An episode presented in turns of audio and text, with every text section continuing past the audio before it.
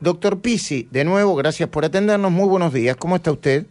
Hola, ¿qué tal Luis? El placer de escucharte ya varias veces durante estos últimos años, no de este tema, de muchos temas hemos estado juntos. Muchas gracias. Igualmente para mí. ¿Qué, ¿Cómo hay que interpretar esto, Pizzi? No, es una tristeza inimaginable, Luis. Imagínate vos que de pronto eh, es un hombre que vuelve a su casa, se le da hace la declaración jurada, se le dan todas las normativas, qué es lo que debe hacer, de qué manera.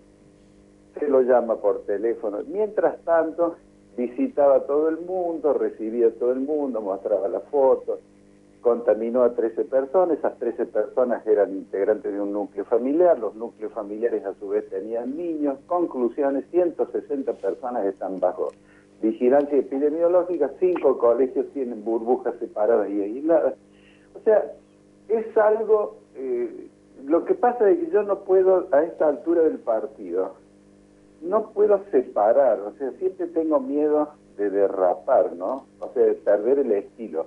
Pero es una indignación tan grande, sabiendo de que estamos inmersos en una tragedia, que sucedan estas cosas absolutamente evitables.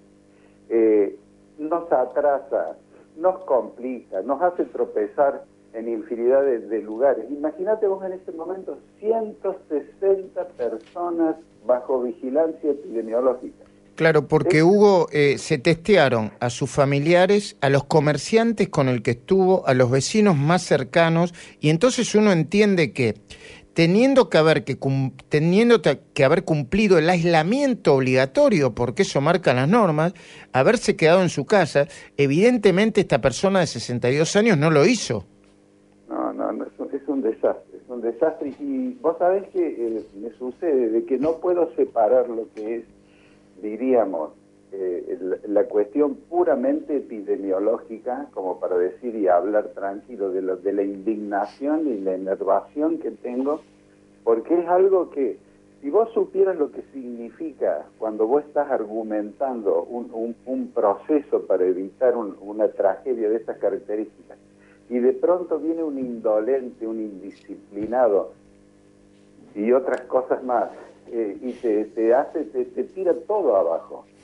Porque imagínate que eh, hoy tenés que estar siguiendo todavía la búsqueda para ver si los cinco colegios donde se parasen las burbujas estas, que a su vez son hijos de los que fueron y están como estrechos y demás, eh, no hay otros más. O sea, es como que ha movilizado a todos una, una argumentación sanitaria por, por no cumplir cosas que eh, eh, dentro de una tragedia hay que cumplirlas. O sea, es una cuestión de responsabilidad, de, de, civilidad. O sea, no sé, ayúdame un poco en esto. Porque no, no, a ver, eh, Pisi, eh, yo, yo voy a dar los datos para, para poner en contexto lo que usted está diciendo, que por supuesto comparto, ¿no? Este mediodía, eh, ayer al mediodía, perdón, antes de que se hiciera pública la información de los contagios, a ver cómo definido, no importados en Córdoba, el gobierno había detallado que el 68% de los casos COVID con la variante Delta que se identificaron en viajeros, estoy hablando de todo el país, se dieron mientras transcurría el periodo de aislamiento de una semana que rige para todas las personas que ingresan al país.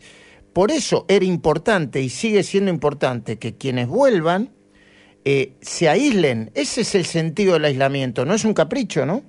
Absolutamente. Entonces a vos te, permite hacer infinidad de cosas.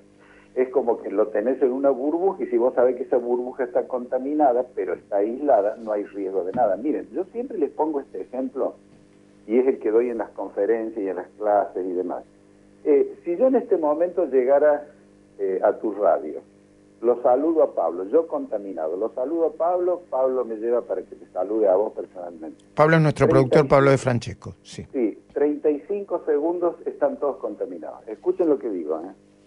La variante esta, la variante de la India, y yo siempre hablo del gentilicio de los indios o, de, o, del país porque eh, la gente lo entiende mejor. Hay veces que no capta ni, ni el abecedario nuestro, no le puedo estar hablando del abecedario eh, griego, pero eh, concretamente es rapidísima la difuminación de esta variante del virus original de Wuhan del año pasado. Es más, cuando uno lo analiza desde el punto de vista técnico, El virus del año pasado, Luis, era mucho más frágil. O sea, las variantes que salieron de su raíz, Manaus, inglesa de Kent, esta de la India, son mucho más agresivas, mucho más contagiosas. Eh, perdón, Hugo, y están hablando de la nueva variante, la lambda, eh, la lambda, eh, como... Ahí se va a acabar el abecedario. Sí, eh, como una, como una de las variantes más agresivas, y no sé, Hugo, eh, corríjame, pero dicen que las características de esta variante es que no, es que las actuales vacunas no serían tan efectivas como con todas las otras variantes, incluida la Delta. Más ni menos. El asunto es así, el virus quiere persistir. La única manera de persistir es mutar. ¿Cómo muta? Él cuando entra en un cuerpo que podría haber evitado, concretamente este señor, entonces le empieza a reproducirse, reproducirse de una manera increíble, se llama replicación, es como sacarse fotocopias, millones, millones, millones. Una fotocopia le sale torcida, otra le sale oscura, otra le sale al revés. Esas son mutaciones. De las mutaciones hay algunas que son insignificantes, niñas, intrascendentes, pero hay otras que salen como la inglesa, como la de Manaus, como todas las que pueden llegar a aparecer. Por eso lo importante es la disciplina. El concepto sanitario, Luis, es así. Disciplina y vacunación. Vacunación hay, vacunas hay y la vacunación va rápida. Sí, falta un poco, falta un poco de la segunda dosis, ¿no? Sobre todo de Sputnik. No, no, no sé usted con cuál se vacunó, Hugo, pero a mí me tocó la Sputnik eh, primera dosis y estoy esperando junto con muchísima otra gente el segundo componente de la Sputnik o de la que el Ministerio de Salud o las autoridades competentes digan que se puede mezclar o combinar o combinar con la Sputnik. Quédate tranquilo que eso en este momento se está haciendo. Hay además un millón ciento ochenta mil segundas dosis que se van a distribuir, que son las que está haciendo el control de calidad Gamaleya para toda la gente que está cabalgando los 90 o pasó los 90. Ah, yo todavía no, llegué, pero pero a los 90, pero bueno, lo, lo noto. pero tenés un 85, hay un trabajo que lo tomó Rusia, un trabajo que hizo la Universidad Nacional de Córdoba, el, el grupo poblacional que está con la primera dosis de Sputnik tiene una protección del 85%. Este. La vacuna impacta de una manera que no se pierde. Mm. Es una vacuna muy buena, o sea que lo único que hay que hacer, tanto el que tiene dos dosis como el que tiene una dosis, seguir cuidándose, pero ya llega. ¿eh? Me parece muy bien.